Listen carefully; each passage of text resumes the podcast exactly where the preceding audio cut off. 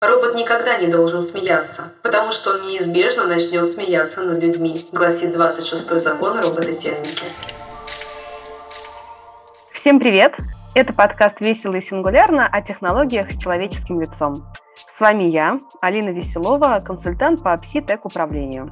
Напомню, что пситек – это подход, который базируется на бизнес-экспертизе, IT, инновациях и психологии. Этот подход помогает корпорациям, стартапам и предпринимателям адаптироваться и трансформировать систему управления. Наша тема сегодня – Data Science. Зачем бизнесу данные? Разбираем на примере ритейлера-гиганта. У меня в гостях Ирина Голощапова, Head of Data Science в сети розничных магазинов «Лента». Здравствуйте, Ирина. Добрый день, Алина. Добрый день всем слушателям и с наступающим Новым годом. А, Ирина, спасибо. А прежде чем мы перейдем непосредственно к теме данных и их использования в бизнесе, расскажите, пожалуйста, о своем профессиональном пути. Вот что надо делать и как вообще профессионально развиваться, чтобы возглавить направление Data Science в ленте в итоге? А, я занимаюсь статистическим анализом данных еще с 2009 года. Тогда в обиходе не было еще таких модных слов, как Data Science – а, Все это называлось просто моделированием и статистикой. А, я являюсь кандидатом экономических наук с 2018 года. Собственно, там в Академии наук, в институте, связанном с Академией наук, а, начинала свой путь. Там занималась научным консалтингом разных госпредприятий и крупных корпораций. Также мы делали различные исследования, НИОКР, в области экономики. Постепенно там я погрузилась в ставшие на тот момент уже модными темы э, большие данные, data science. С удивлением э, постепенно узнала, что многое из того, что стало называться data science, я уже знаю и давно этим занимаюсь, но что многое, конечно, было нового. А затем перешла работать в продуктовый ритейл и стала зада- заниматься задачами, которые были связаны с big data, а, финансовой функции компаний. А, развивать различные исследования на основе данных, макроэкономическое прогнозирование – оценку рисков. А также параллельно присоединилась к исследовательской группе Университета Манчестера. А, там возглавила одну из исследовательских групп в области Data Science, и а, мы занимались несколько лет а, проектами в области социально значимой сферы. Даже выпустили статью в топовом международном журнале.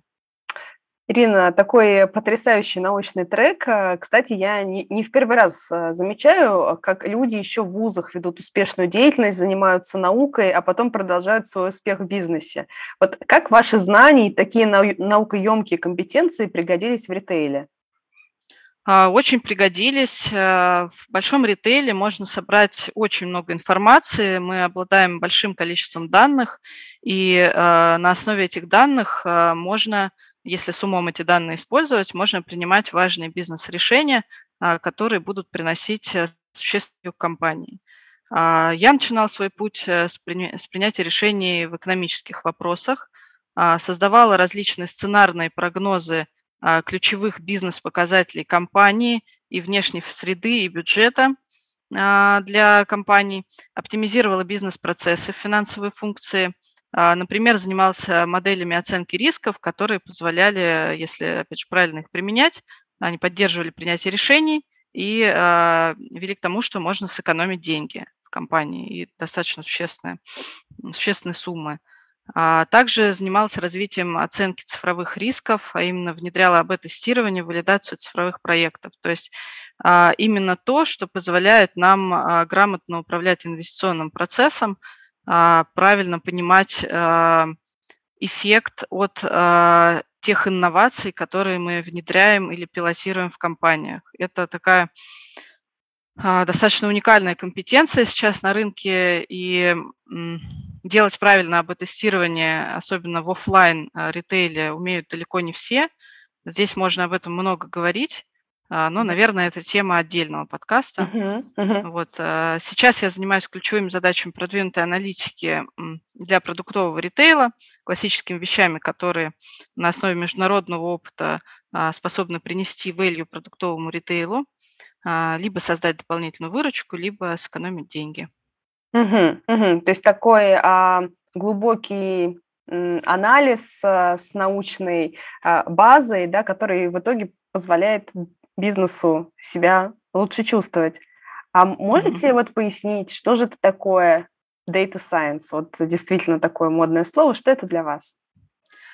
А, ну, я, наверное, воспользуюсь классическим определением. Mm-hmm. Data science э, с английского напрямую переводится как как наука о данных, также ее и переводят на русский. А, по сути, это совокупность методов статистического анализа данных и моделирования, начиная от сбора данных, их обработки и хранения – до осуществления выводов на них и э, представления этих выводов в понятной форме. Если говорить простыми словами, то наука о данных э, представляет собой некий гибрид э, статистики и программирования.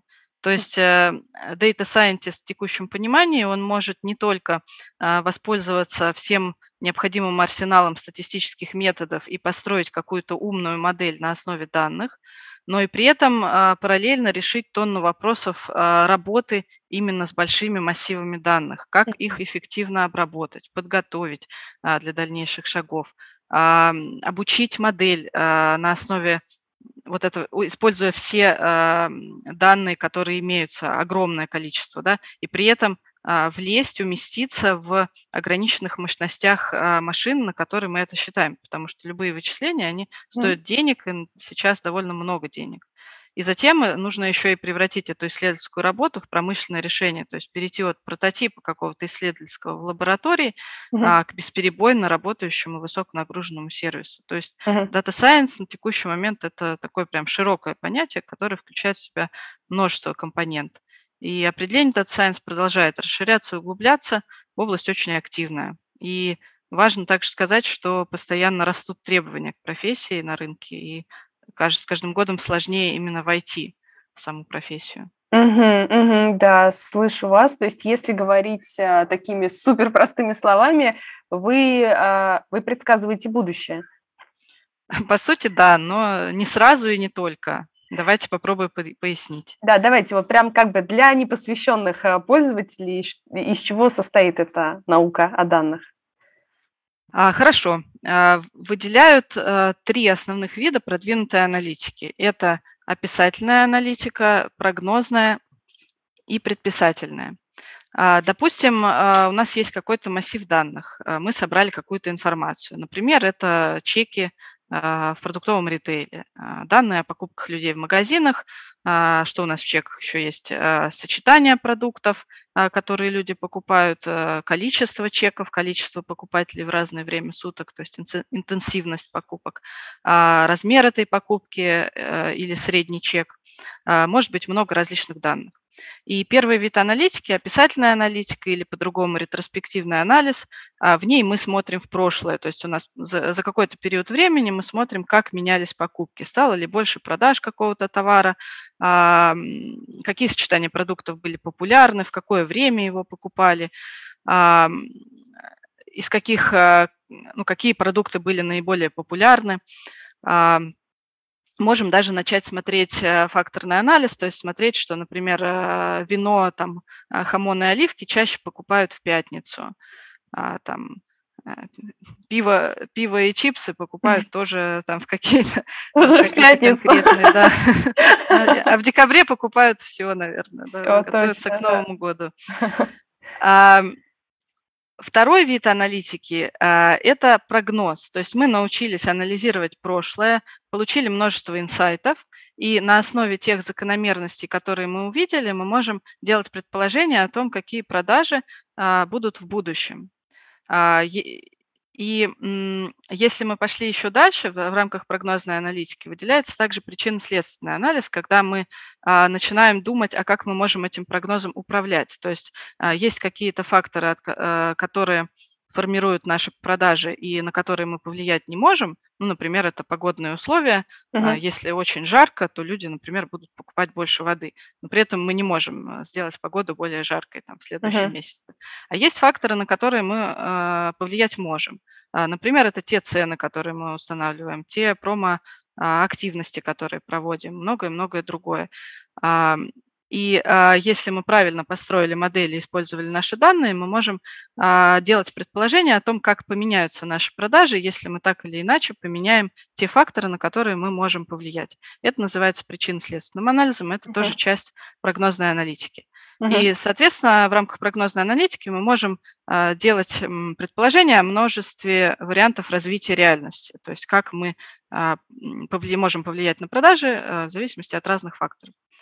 Так вот, это подводит нас плавно к третьему виду аналитики, это предписательный вид аналитики, в который, по сути, из множества вариантов развития действий рекомендует нам наиболее удачный. То есть как именно нам нужно, что именно нам нужно сделать с теми параметрами, на которые мы можем повлиять, чтобы получить максимально высокие продажи там, в следующем месяце или там, в том горизонте прогнозирования, на который настроена модель.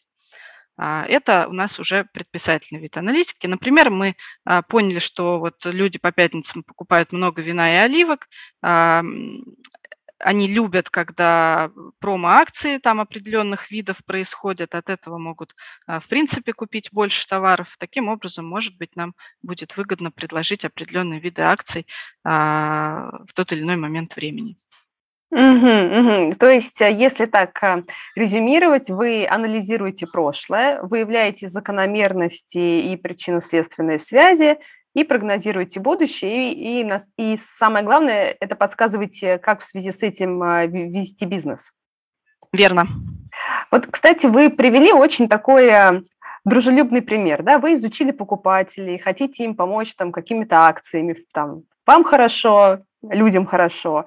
Но вот э, всегда ли ваши действия по вот этим предписаниям, они в интересах покупателей? Или, может быть, вы можете действовать как-то в разрез и думать только о выгоде компании? Ну, мой взгляд, и мне кажется, на взгляд всего ритейла, э, ритейл – это та сфера, деятельность которой в целом всегда направлена на покупателя. А если ты можешь дать э, своему клиенту лучшее предложение, лучший опыт взаимодействия с твоей компанией, то и компания получает, будет получать доход а, за счет а, приобретения лояльности клиентской.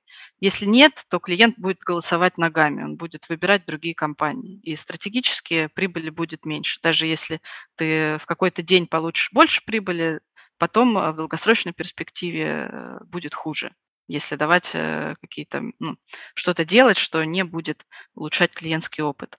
Поэтому для нас во главе угла это развитие и поддержка лояльности к нам наших клиентов. Это основа нашего конкурентного преимущества и, в общем-то, основа роста выручки. А, разумеется, для увеличения прибыли мы думаем и о сокращении издержек, а, в чем продвинутая аналитика также может э, неплохо помочь, но это никоим образом не может э, негативно сказаться на клиентском опыте. Угу, угу, да, спасибо. То есть я в итоге э, немножко резюмирую.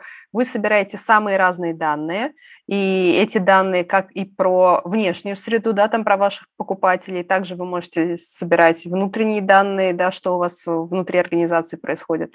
Вы их анализируете, ищете закономерности, какие-то связи, инсайты, делаете прогнозы и выдаете какие-то рекомендации, да, что сделать, чтобы клиентов было больше, чтобы они покупали больше, или если мы говорим про внутренний контур, то что сделать, чтобы а, меньше денег тратить, да, и как-то резать косты. Да, верно.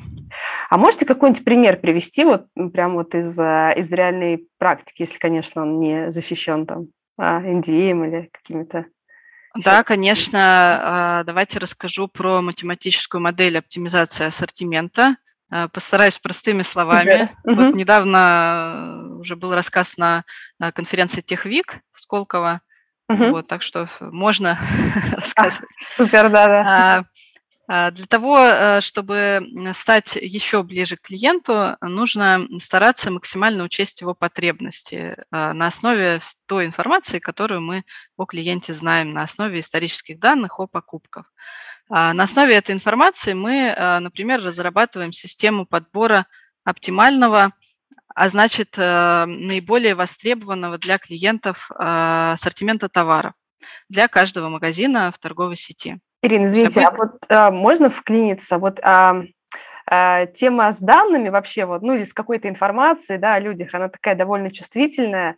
А вот а, насколько это вообще там ну, законно, да, нет ли такого, что клиент, может быть, там не хочет, чтобы вы его анализировали или как-то собирали его данные, да, потому что, не знаю, как, как это работает?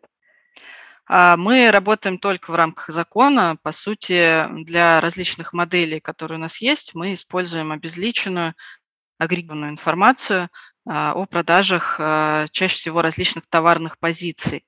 Mm. Для продажи товарных позиций могут э, использоваться еще в рамках клиентских сегментов, но не прям это конкретный клиент, угу. конечно. Все поняла, да, все, все чисто. Давайте Да, продолжим. законодательство соблюдено. Угу. А, на текущий момент решение по оптимизации ассортимента, на мой взгляд, является достаточно уникальным для российского ритейла. А, система предлагает оптимальный набор товаров а, для каждого магазина из множества возможных вариантов прогноза спроса на каждый товар. То есть вот как мы раньше обсуждали, все по классике, да, угу. переход от разных э, к предписательной аналитике угу. через прогнозную. А в прогнозе учитывается множество факторов. Это исторические данные о продажах, планируемые цены товаров и промо-акций, эластичность спроса по цене как на конкретный товар, так и на связанные с ним товары. Мы также смотрим эластичности – а, и, в принципе, анализируем взаимодействие между покупками, эффекты дополняющего и заменяющего потребления. Если uh-huh. по-другому, это гало-эффекты, эффекты каннибализации товаров-субститутов. А, также смотрим различные клиентские характеристики. Это лояльность клиента к товару, эксклюзивность товара для него. И также стараемся учитывать данные внешней среды, это различные геохарактеристики локаций, в которых находятся магазины, а, и а, макроэкономические тренды. А, но то, что делает прям уникальным нашу систему, это использование для части прогнозов байесовских иерархических моделей, которые оперируют диапазоном вероятности покупки каждого товара. И, по сути, ну, если простыми словами, позволяют неопределенность моделирования, неопределенность наших знаний о будущем а, и сделать прогноз для, даже для тех а, товаров, а, по которым мы имеем критически мало данных для того, чтобы использовать какие-то классические модели угу. и в итоге предложить наиболее востребованный для потребителя ассортимент. Угу. Слушайте, это прям супер а, серьезный кейс, и кажется, что там у вас такая солидная научная база. Правильно ли я вас поняла? То есть вот а, у, у ритейла есть покупатели, да, но вам тоже нужно понимать, э, что закупать вообще, да, как, какие позиции там берут больше, в какой комбинации. И для того, чтобы свои закупки тоже как-то спланировать, да, вы анализируете, что у вас покупают, выявляете эти закономерности, смотрите, какие комбинации товаров берут, как вот это вино и оливки, да, про которые мы с вами раньше раньше говорили. И, так, э, и таким образом понимаете, что вам самим как а, магазину закупить да, для продажи. Угу. Угу, супер. Супер. Получается, что здесь а, вы, ну, по сути, двух зайцев сразу убиваете. Вы а, обеспечиваете покупателю а, то, что в магазине есть то, что ему нужно, да, и э, сами тоже а, как это, закупаете только то, что действительно продастся, да, то есть э, сокращаете там какой-то а, какой-то Ну да, оптимизируем, товар. по сути, и угу. логистическую составляющую, Ой. то есть какие товары нужно привозить. Это прям очень полезно, мне кажется. Любой бизнес Эта система, мечтает, да. да, она пока еще в разработке, то есть она не полностью по компании mm работает, мы пока еще пилотируем, но в целом mm процесс идет достаточно успешно. Слушайте, ну это такой интересный и прикладной пример. Спасибо большое. Мне кажется, теперь все поняли, как э, тщательно магазины вообще анализируют наши покупки, чтобы сделать э, нам э, наилучшее предложение, и чтобы всегда в магазине были наши любимые там товары. В начале разговора вы сказали, что вы вообще там, в своем опыте и в других сферах работали с данными. Вот если говорить про ритейл, да, вот вы же не только покупателей а, анализируете. Что еще в, фокусе анализа?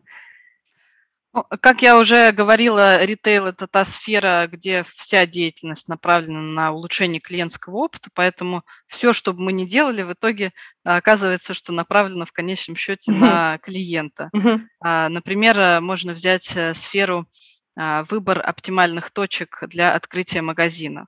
Это вроде бы оптимизация там издержек, открытия mm. правильных, но если подумать, это действие в конечном счете тоже направлено на улучшение взаимодействия с покупателем. Вы выходите из дома, а, хотите закупиться, и это прекрасно, если перед вами в этот момент будет магазин «Лента», mm-hmm. который предложит вам самый лучший ассортимент, самые лучшие цены и mm-hmm. промо-акции. Супер, супер. Э, знаете, тема, которую мы сегодня обсуждаем, она прям похожа на магию. Вы, вы действительно предсказываете будущее на основании прошлого, на основании уже случившихся событий, принятых решений, каких-то прошлых данных.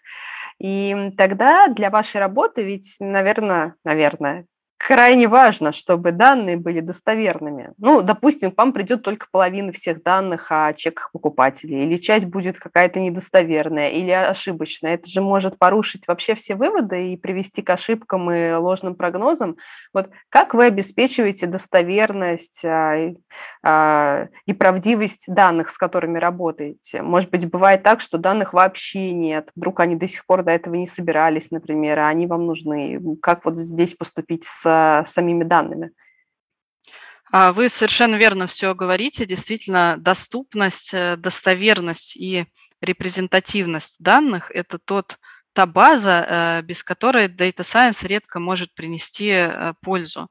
А, в принципе, один из ключевых таких столпов принципов продвинутой аналитики garbage in, garbage out. Uh-huh. Мусор на входе, мусор на выходе. Uh-huh. Если у нас а, для моделирования поступили какие-то плохие, некачественные данные, то хорошую и полезную модель мы построить, в принципе, не сможем. Uh-huh. Она, ну, можем даже, бывают случаи, когда мы что-то, когда есть риск построить что-то, а, что будет даже вред приносить, не то что угу. не приносить пользу.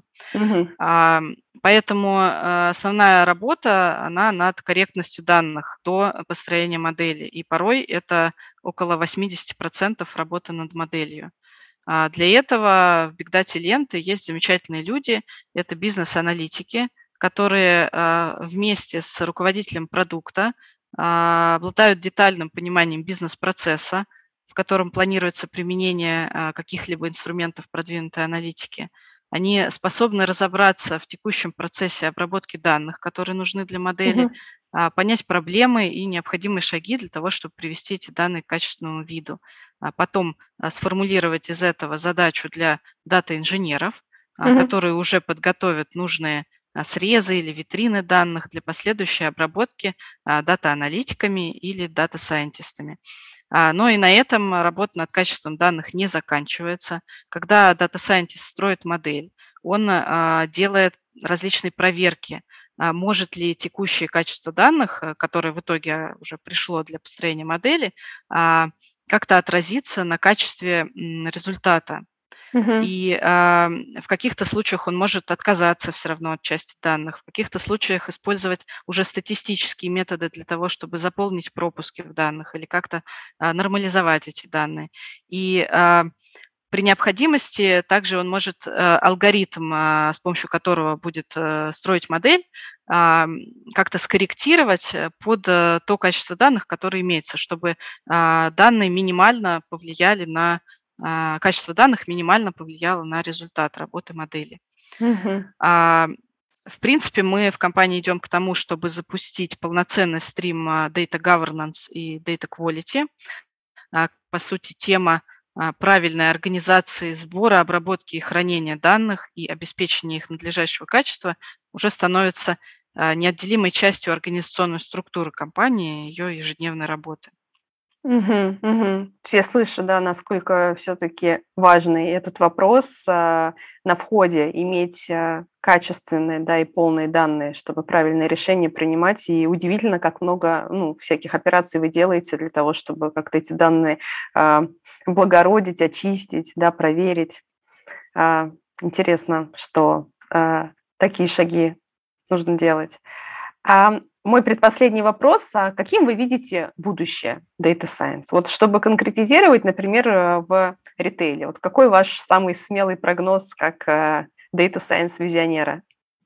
А, давайте попробую высказаться. Но я, наверное, осмелюсь э, говорить про ближайшие годы, да. А, поскольку о них можно сделать какие-то выводы по, той, эм, по тому состоянию внешней среды, которое мы сейчас наблюдаем. Угу. Что мы сейчас наблюдаем э, с точки зрения экономической ситуации в России? А, мы наблюдаем пандемию и ее последствия различные. А, мы наблюдаем приближающуюся экономическую стагнацию. А, это является консенсусом ну, различных макроэкономических центров. И, по сути, эти два триггера ставят перед ритейлом и, в частности, перед развитием продвинутой аналитики в нем а, довольно крупные амбициозные задачи. По сути, а, в таких условиях, чтобы достичь успеха, иногда для каких-то ритейлеров, что даже чтобы просто остаться на рынке, с учетом uh-huh. того, что наблюдается тренд к усилению экономии в покупательском поведении, собственно, который обусловлен сложной экономической ситуацией, компаниям а, необходимо постоянно искать точки роста. Угу. И помочь им в этом может, в частности, именно продвинутая аналитика. А при этом денежные средства на развитие этой продвинутой аналитики тоже нужно грамотно распределять, чтобы выжить, э, так сказать, в высококонкурентной среде и быть в ней успешным. А, поэтому, на мой взгляд, ключевые вызовы для управления продвинутой аналитикой в ритейле следующие.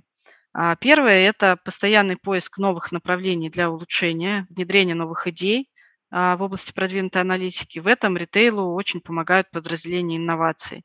А, они непрерывно занимаются скаутингом новых идей, пилотируют, внедряют самые успешные из найденных решений. Здесь мы, ну, собственно, постоянно должны думать о том, чтобы быть лучше конкурентов, mm-hmm. давать клиенту лучшее предложение. Ирина, извините, а вот по, под этим скаутингом, да, мы, эм, вы, вы понимаете именно такой а, а, поиск внешних инноваций, да, или вы сейчас говорите еще и про а, такое взращивание идей внутри, да, от ваших сотрудников? А, и то, и другое, то есть, да, скаутинг, он может быть действительно разным, совершенно верно. Иногда а, какая-то прорывная идея может возникнуть внутри компании у людей, которые а, ее хорошо знают, эту компанию, знают, а, сказать, возможные точки роста именно для нее. Угу. Действительно, это очень правильно а, искать идеи и внутри, и вовне. Угу. А, при этом а, также трендом является и ну, как таким вызовом а, для ритейла и продвинутой аналитики, это развитие in-house продвинутой аналитики как раз в крупных компаниях в ритейле. А, как правило, это позволяет а, достичь стратегически конкурентного преимущества, поскольку какие-то новые решения будут в области продвинутой аналитики развиваться быстрее и эффективнее, и uh-huh. с максимальным value внедряться. Uh-huh. Поскольку внутри а, развития продвинутой аналитики, ну, люди также начинают компанию лучше знать, и именно для нее разрабатывают решения и постоянно, непрерывно их улучшать. И это как раз ваш случай, да? Вы же да, господи. Да. Угу. Конечно. А, а третья история менее очевидная, чем первые два пункта, это поиск глобального оптимума вместо локального. Постараюсь пояснить простыми словами, что, что имею в виду. В целом в ритейле множество а, различных бизнес-процессов, в которых а, продвинутая аналитика может принести а, value. И не всегда эти, эти бизнес-процессы очень сильно, как правило, между собой взаимосвязаны. И вот в том же ритейле довольно часто последние годы увлекались покупкой различных вендорских решений для этих бизнес-процессов. При этом эти вендорские решения начинают работать э, в бизнес-процессах, которые критически между собой взаимосвязаны. Например, mm-hmm. это а, система управления жизненным циклом товара, а, в которую входит, по сути, оптимизация ассортимента, а, управление промоактивностями, управление ценообразованием, прогнозирование спроса и управление товародвижением. И в случае, если закупаются различные вендорские решения, есть риск а, того, что они будут между собой конфликтовать, угу. а, потому что они, ну, по сути, а, направлены на а, усиление м, выгоды конкретно для конкретного бизнес-процесса и часто сложно как-то учитывают взаимосвязи с другими процессами. А mm. по сути мы же не можем а, управлять ассортиментом, не думая о том, а, какие у нас промо-акции были, есть и будут, какие цены есть и будут. Мы mm-hmm. не можем а, завозить в магазины товары, не думая о том, какой мы поставили там ассортимент и какие предпосылки в это вкладывали. То же самое про промо и цены. И таким образом а, основная мысль здесь в том, что нужно переходить к тому, чтобы оценивать эффект от работы а, всех этих систем вместе, то есть их общий результат а mm-hmm. не отдельные результаты, потому что в некоторых случаях эти отдельные результаты могут мешать друг другу, и в совокупности система может приходить к нулевому результату, а иногда и к отрицательному. иногда mm-hmm. к положительному mm-hmm. здесь. Но нам нужно учиться а, всему ритейлу, нужно учиться а, оценивать именно этот совокупный результат и работать на совокупный результат. Угу, вот. угу. То есть это, да, это либо ваша такая плотная работа, да, по сведению, да, вот этих результатов, либо это какая-то суперсложная система, которая одновременно вот так многофакторно а, оптимизирует, как вы сказали. Вот там, э, мы как раз в ленте работаем над тем, чтобы математическая а, основа ага. для а, системы управления жизненным циклом товаров, она была единой. По сути, mm-hmm. позволяла а, как раз и работать на общий результат. А мы здесь рассматриваем, что основа для этого – это как раз прогнозирование спроса объединяющее. И угу. работаем над этим. И последний тренд, о котором хочется сказать, он э, последний, так сказать, по времени, но не последний по важности, может быть, даже первый, это оптимизация инвестиций в Data Science технологий. Угу. А именно эффективный выбор инвестиционных инициатив для их реализации. А в чем а, основа этого эффективного выбора? А, в том, чтобы уметь корректно оценить эффект от внедряемой инвестиционной инициативы, эффект от пилота и принять правильное решение, какую инвестиционную инициативу продолжать продвигать в компании, от какой, возможно, стоит отказаться. По сути, там, если брать внешние данные с рынка, то из всех проектов в области там, цифровой трансформации около 5% проектов успешны. И вот нужно уметь, так сказать, эти золотые 5% отделять корректно. И это крайне сложная история. Помогают в этом методы причинно-следственного анализа, частью uh-huh. которых является АБ-тестирование, про которое мы уже говорили, uh-huh. и различные другие методы. Это, опять же, тема отдельного подкаста, наверное. Точно. Точно. Слушайте, очень интересное видение. Если так э, резюмировать, да, то это непрерывный поиск э, точек роста через э, инновации, через оценку рисков этих инноваций. И в компаниях будут развиваться in-house подразделения Data Science, и а, задачи аналитиков э, будут только усложняться, да, потому что, как вот мы с вами сейчас обсудили, важно не просто искать какие-то локальные оптимумы, там, отдельно заниматься ассортиментом, отдельно пром, отдельно там ценообразованием, а, а смотреть это все в совокупности, да, чтобы был э, в итоге суммарный а, положительный эффект для бизнеса. Кажется, что задача просто со звездочкой, с двумя звездочками. Чем сложнее, тем интереснее. Это точно. Ирина, мне есть, знаете, такой к вам вопрос. Вот мы а, в течение разговора а, иногда употребляли data science, а иногда продвинутая аналитика. Вот есть здесь какие-то нюансы э, терминологии? Ох, ну, data science – это только часть продвинутой аналитики. То mm. есть в продвинутую аналитику, наверное, можно включить в целом ну, мы вот в ленте рассматриваем это как в целом разработку полного цикла. То есть Data Science – это какие-то модели там прогнозные, а, вот, рекомендательные.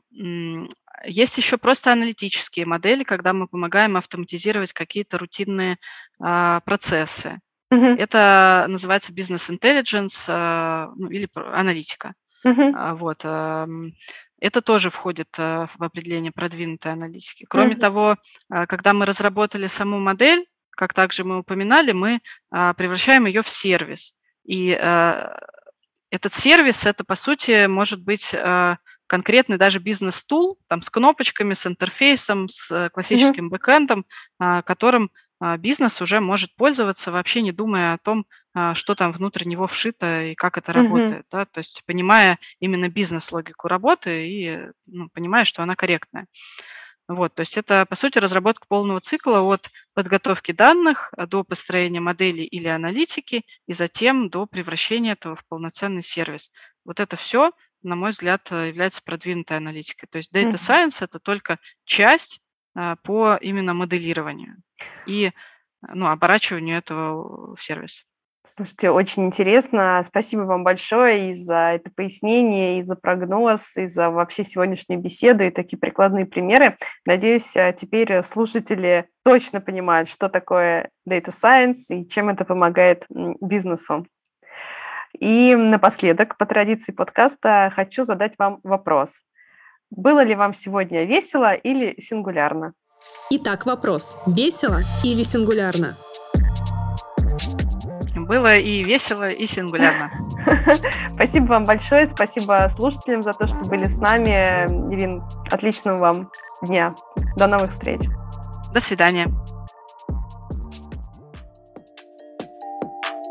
Человеку без улыбки не стоит открывать лавку, говорят в Китае. Что уж говорить о том, если вы задумали трансформацию бизнеса, да еще и цифровую. С вами была я, Алина Веселова, и подкаст «Весело и сингулярно» о технологиях с человеческим лицом.